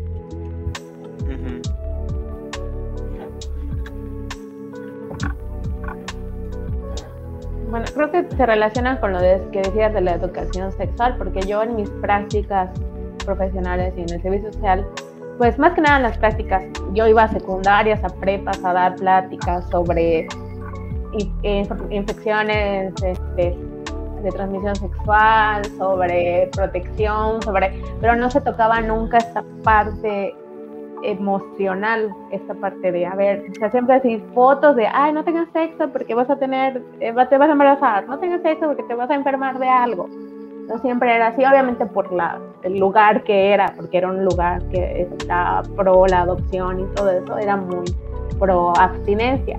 Pero no solo hay que ir con la abstinencia o uso, sino también, como dices, esta parte emocional que muy poco se aborda en, en esta parte de, de la educación sexual. Creo que es, es parte esencial.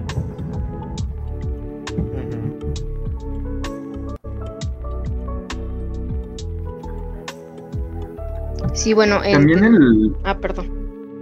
Mm, solo iba a decir que también estaría bien como educación emocional, ¿no? Ah, junto con la educación sexual. Sí, de hecho, era lo que iba a comentar, porque, por ejemplo, en lo que les comentaba de este, de este proyecto que, estábamos desarrollando, bueno, que desarrollamos en, la universidad, justamente encontramos como ese nodo eh, que había de la mano entre la, educación sexual y la educación emocional, y, cómo se reforzaba una y se reforzaba la otra. Este, por ejemplo, eh, fuimos con maestras así de primaria y les preguntamos, oigan, este, ¿ustedes tocan algún tema de educación sexual eh, desde, desde grados de tercero hasta sexto? Y la maestra dijo, no, pues solamente vemos las partes del cuerpo. Oh, ¿y alguna vez han intentado tocar algún tema de esto? Y la maestra decía, no, eh, empezamos a tocar como por ejemplo, que nos preguntan, oye, es que cómo se hace, que los niños preguntan cómo se hacen los bebés y las maestras pues obviamente pues les contestan a, una manera que ellos entiendan y el niño le contaba al papá y el papá le decía, oiga, no quiero que esté hablando de esto porque no quiero que me le dé ideas a los niños. Y pues empezamos desde la misma eh, eh, ignorancia, si lo queremos llamar así, desde, desde los padres, y hizo todo, era un ciclo, entonces, si también les reforzabas con educación emocional a los padres, diciéndoles, pues ahora sí que eh, todo lo que conllevaba la educación sexual y aparte cómo la manejarla, también la comunicación en el hogar, pues se, podía hacer un poquito más abiertos en ese sentido para, pues con el fin de evitar este algún tipo de, abuso hacia los menores. Pero pues sí, yo creo que sí van muy de la mano esas dos, esas dos partes. Pues, ay, es que ahora sí que entramos en un tema complicado, ¿no? Digo, ah, yo estoy muy a favor de que se explique tal cual lo que debe ser la educación sexual, pero ahora que tengo un sobrino chico, tiene cuatro años, pienso, cuál es la forma correcta de explicárselo. Y digo, no, no va a ser mi. mi. Ah, lo más seguro es que no me va a tocar a mí hacerlo, ¿verdad? Pero, pero aún así me pongo a analizar cómo le harán los padres para llevar esos temas. En el, en el al, o sea, al día de hoy, en el presente, antes se omitían. Y si conocías algo, pues di que te fue bien, eh, en mi generación, bueno, yo tengo 30 años, este, ya se tocaban estos temas en la escuela, pero era meramente educativo, ¿no? O sea, eh, el proceso de cómo lo llevaras, pues eso ya, ya le tocaba a cada uno. Pero pues últimamente pues he visto que piensan o enfocan un poquito más las cosas hacia pues hacia el pensamiento psicológico, el pensamiento emocional, eh, perdón, lo emocional, lo psicológico, este, un poquito más que lo, que lo físico o lo, o lo educativo, ¿no? Entonces, sí, yo siento que es un tema complicado porque creo no hay forma correcta y no hay forma incorrecta. Yo creo que muchas veces, de hecho, mm, te voy a te voy a comentar una de las, de las cosas que que yo he descubierto porque estoy estudiando para mi tesis diferencias discursivas entre hombres y mujeres en la forma como hablan y este, una de las cosas que he notado es que a los hombres les parece, o sea, los hombres cuando hablan se toman mucho tiempo pensando y pareciera que sienten la necesidad de que su aportación sea absolutamente útil y coherente y sensata.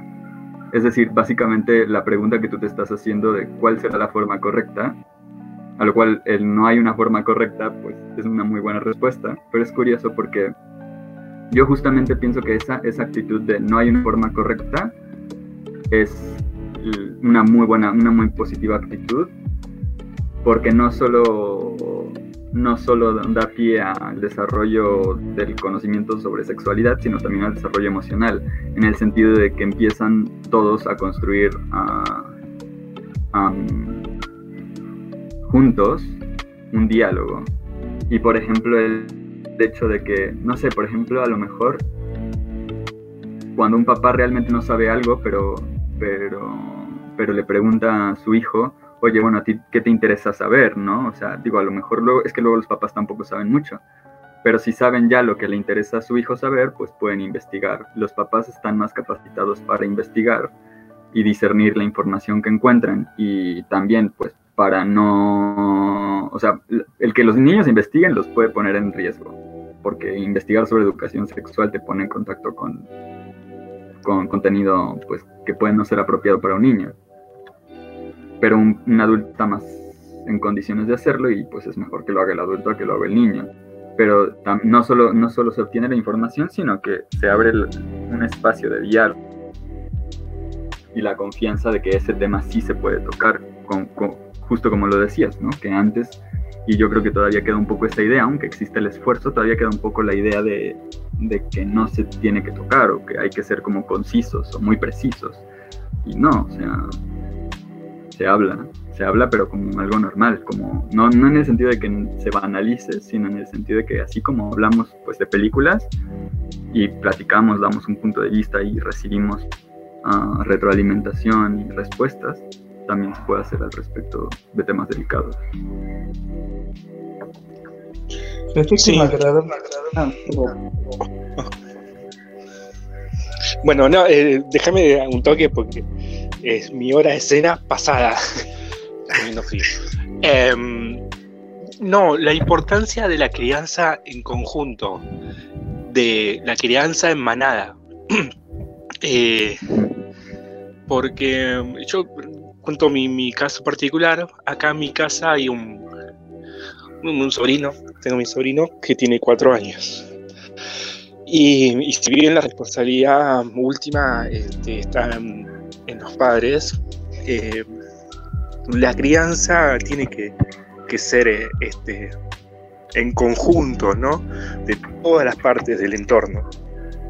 Eh, en, esta, en, en el corto no se ve. En el corto se ve solamente estas dos personas que están lidiando con la, con la situación y no pueden estar superados. Por eso. Entonces, es súper importante el acompañamiento del resto de las personas eh, cercanas eh, en cuanto a esto. eh, educación, experimentación del mundo. Es fundamental sociabilización. Eh, y, con lo que decías, por ejemplo, a mí me pasa mucho de que ah, no, llega, no, no, no tocó el tema de cómo vienen los niños, no, no hizo esa pregunta aún, pero um, tal vez hace preguntas que requieren una explicación adulta, tal vez, y no- ni siquiera no para llegar al fondo de eso. Tal vez ya haya niños que sí quieren llegar al fondo del por qué, del por qué, por qué, por qué. Eh, pero tampoco es necesario a veces decirle, eh, no sé, explicarle este, cómo es el sistema solar de completo. Simplemente darle una idea. Bueno, esto es una estrella, ¿no? Darle la idea general y no explicarle todo el concepto, porque a los dos minutos tal vez se lo olvidan. Le, quedó algo, le quedó esa idea general. Y lo mismo pasa, creo, con esta educación, en esta edad, ¿no? En la edad eh, antes de la primaria, donde eh, después el colegio o la educación más formal se, se encargará de eso. Por suerte, si hay una, un- una política de Estado eh, este, que fomente esto, ¿no? La educación sexual. Eh, y la familia, desde su lado, también lo tiene que hacer. Si- Sin embargo, a eso mismo decía, no es, me parece, tan necesario la explicación a fondo de cualquier tema, sino un, este, un pantallazo global este, a ciertas edades. Después sí, cuando hay este, un avance de edad, qué sé yo, y pueden tener, este, pueden tener hasta opción, bueno, avanzaron, crecieron los niños, bueno, ahí sí una persona se puede sentar y sin necesidad de usar grandes este, palabras o conceptos muy complejos, se, le puede hablar y hay que ser claros. Y, sobre todo por una cuestión de, de entender su intimidad, ¿no es cierto? Eh, bueno, básicamente era eso, quería intervenir. Sigo comiendo y sigo escuchando.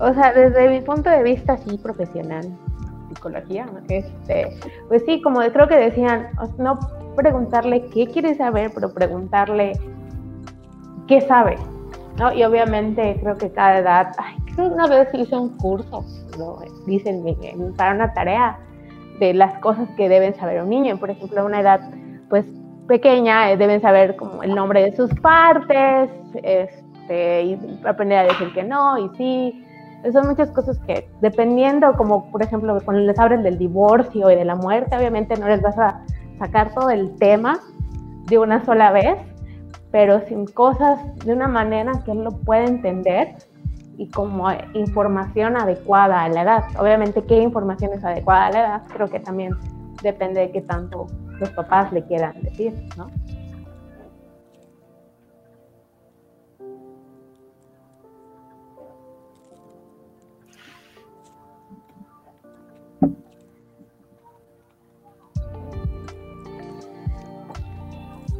Ay, yo la verdad ya no sé qué decir, me quedé... Me gustó mucho este último comentario. Bueno, todo esto último que dijo Ataque y esto también que dijo Rebeca fue muy certero. Y, digo, esta parte de cuando les pregunten, a mí me preguntó mi sobrina también hace unos varios años, ya tiene 19, cuando tenía igual cuatro años, creo que a esa edad se ponen a preguntar. Y mi primera respuesta fue, no sé, pregúntale a tu mamá. Fue así de, también cuando uno le preguntan, también se queda como congelado.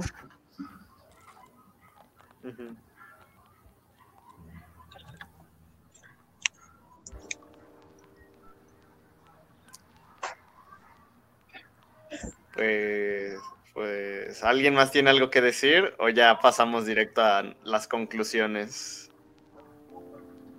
Creo que es momento de conclusiones. Ya van a ser dos horas. Sí, ya, ya fueron dos horas. Porque se me hace muy gracioso cómo, a pesar de que regresamos otra vez a la película, ¡pum! Salimos de, este esquema y. No, pero sí seguimos. O sea, la verdad es que nos fuimos muy lejos cuando empezamos a hablar de agricultura y de infraestructura. Pero aquí todavía seguimos hablando de educación sexual de, ajá, de algo que mínimo mantiene un hilo narrativo con el discurso de la película. Pues bueno, empezamos con esto. Me gusta sí, sí, sí. que hayamos hablado tantas cosas de ajá, del cortometraje. Está muy chido. Que originara tantas betas de Sí, porque incluso antes de empezar, tú, Carlos y yo dijimos, no, no, no creemos durar tanto hablando de esto. Sí, es verdad. Mira, cumplimos las dos horitas. Pues vayamos de abajo para arriba. En mi pantalla. A ver, Sara. Ah, yo estoy hasta abajo. sí. Em, pues eh, nada, o sea, particularmente, mira, a mí no me gustó el corto, pero ya, o sea, ya expliqué mi motivo porque no me gusta cuando se maltratan niños y aparte, eh, no sé, bueno, yo siento que mm, bueno, a, mí se me hizo como que quizás le faltó un poquito más de, desarrollo, no sé, eh, eh, no, no me gustó tanto, pero me gustan los temas que de alguna manera quiere reflejar eh, con esta cuestión de, la, de, los matrimonios y las codependencias y todo esto que, que, van manejando, este se me hace, se me hace interesante que lo podamos discutir. y más en, en que lo podamos discutir, eh, por ejemplo, jóvenes, que, podamos empezar a, entrar en vidas de este, eh, familiares y, todo esto, que estamos en, la etapa donde empezamos a generar este, familias, si es que quieren, ¿verdad? Obviamente. Eh, pero se me hace interesante que lo podamos tocar y, discutir esos temas. Y pues nada. Excelente, muchas gracias. Rebeca, sigues tú. Puedo ir después, estoy comiendo mi cereal. Ay, sí, a todos ya les agarró la hora de la cena. Que por cierto, antes mi mamá siempre venía y me traía mi cena, pero ya después de un tiempo ya me dijo que no y que yo me hiciera mi propia cena. Extraño. Ya, bueno, ya Ay, terminé. Pero pues ahí está lo que decía, ¿no? De que un hombre se tiene que aprender a. Digo, cualquier, no solo un hombre o una mujer, todos nos tenemos que aprender a, a cuidar, ¿no? A, a sobrevivir, aún no sé cómo sigo vivo, pero pues aquí seguimos, ¿no? Este, bueno, ya terminé. Este, am, creo que fui la única a la que le gustó, por lo que escucho. Obviamente el tema de- del bebé y de cómo llegó el bebé no está chido. Como este de, de repente dije no va a ver el final porque ya sé cómo termina, como me pasó con el niño con la pijama de rayas. No he visto cómo termina, me imagino cómo termina y hasta ahí lo quiero dejar. Pero no lo veas. Sí, pero no, no, o sea, no. Este, y de hecho pensé en saltármelo, pero, y como decía, creo que este, no, no me, le- le- taparme los ojos, me tapé los ojos en algún momento cuando enfocaban al bebé.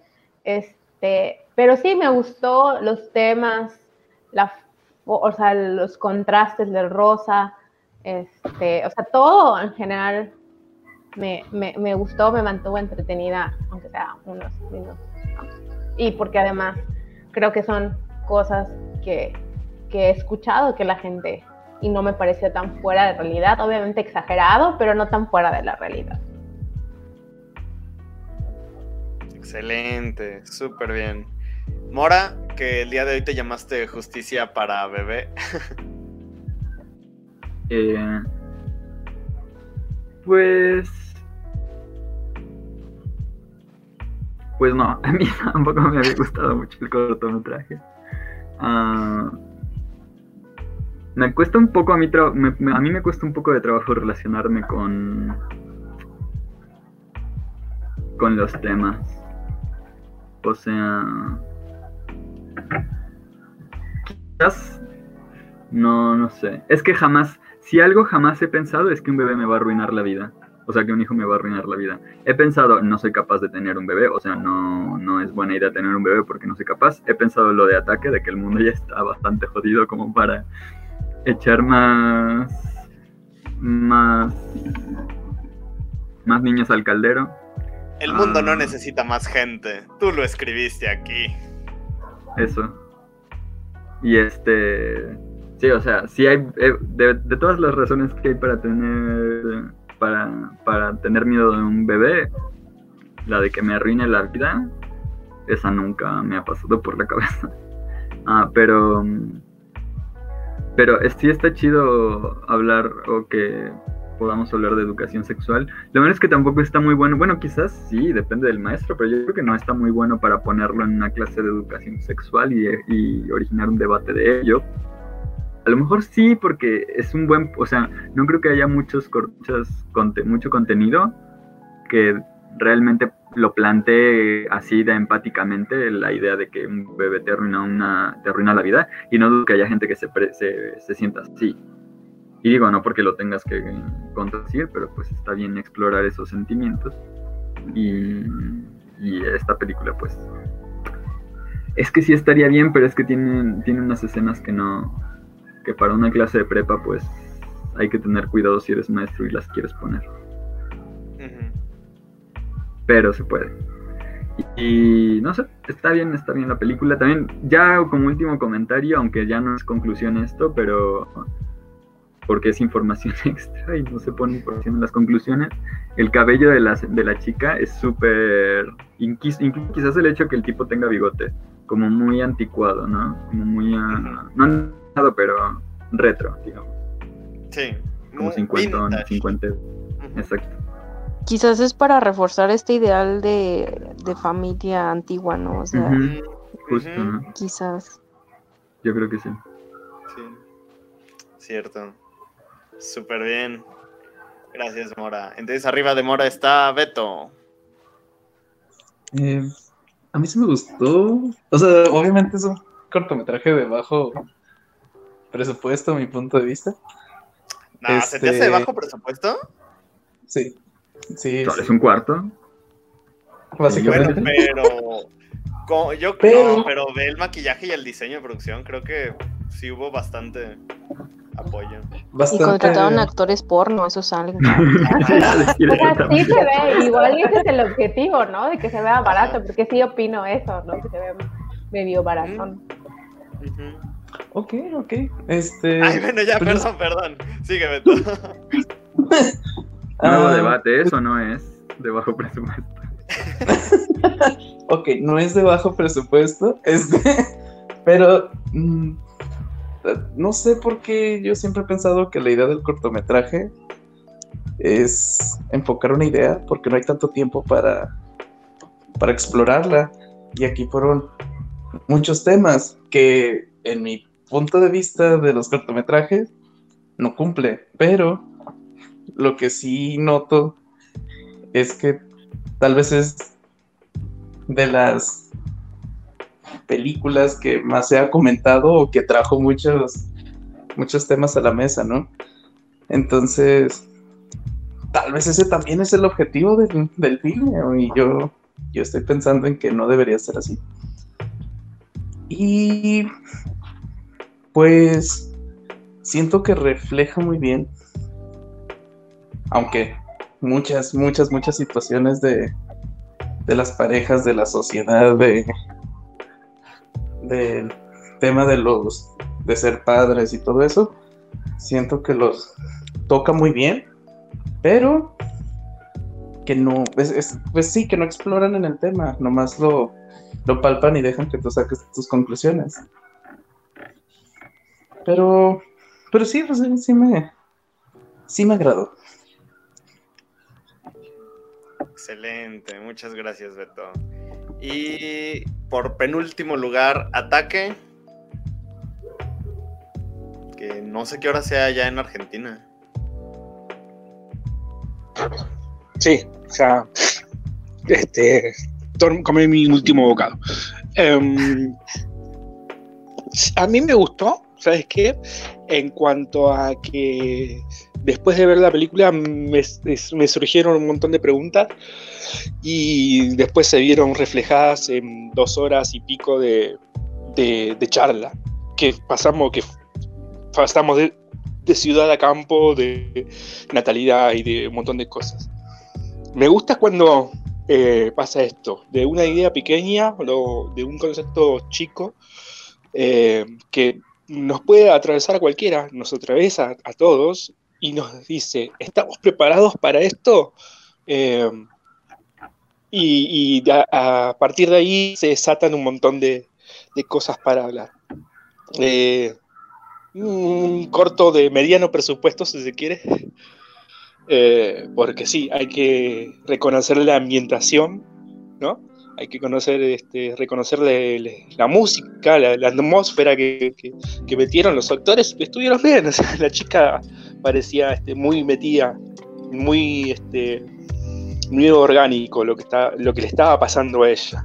Tal vez me quedo más con la actuación de la chica que también el, look que le, que le pusieron reflejaba también como una este, em, situación de, de colapso nervioso.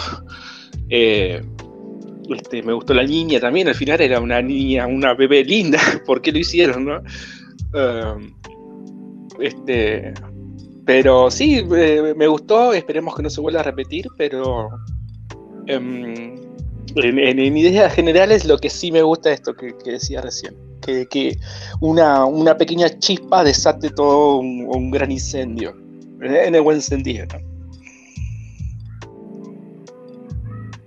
Súper.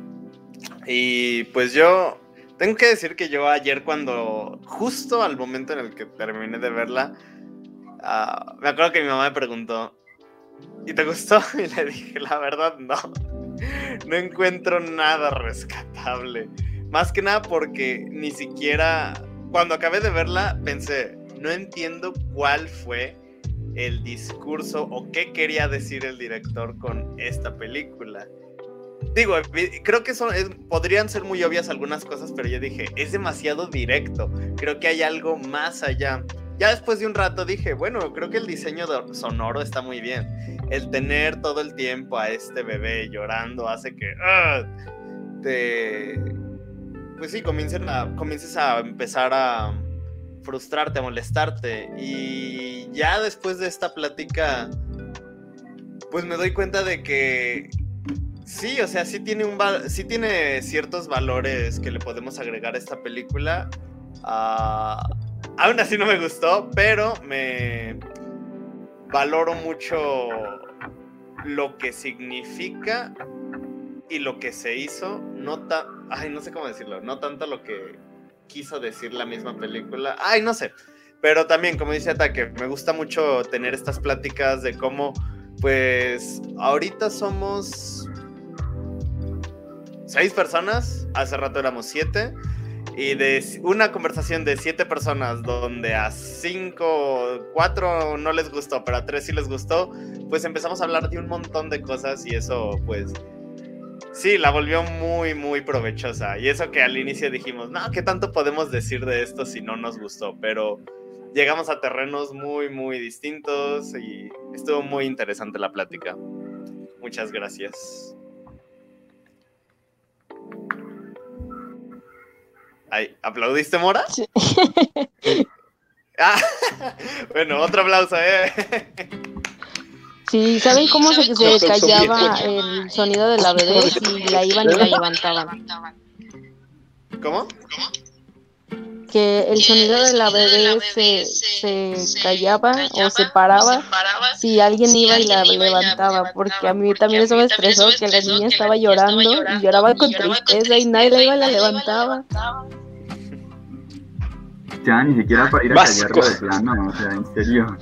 Y a revisarle el pañal a ver si no se había chorreado o algo, no. Básico, básico para cualquier persona que es padre madre. De perdis, métele el dedo para que chorre algo, no sé. Sabes hacerlo, pero no sabes cómo tenerlo, cómo criarlo. Y, mire, y miren si quedó embarazada otra vez. con, con ese acto. Ojalá y no.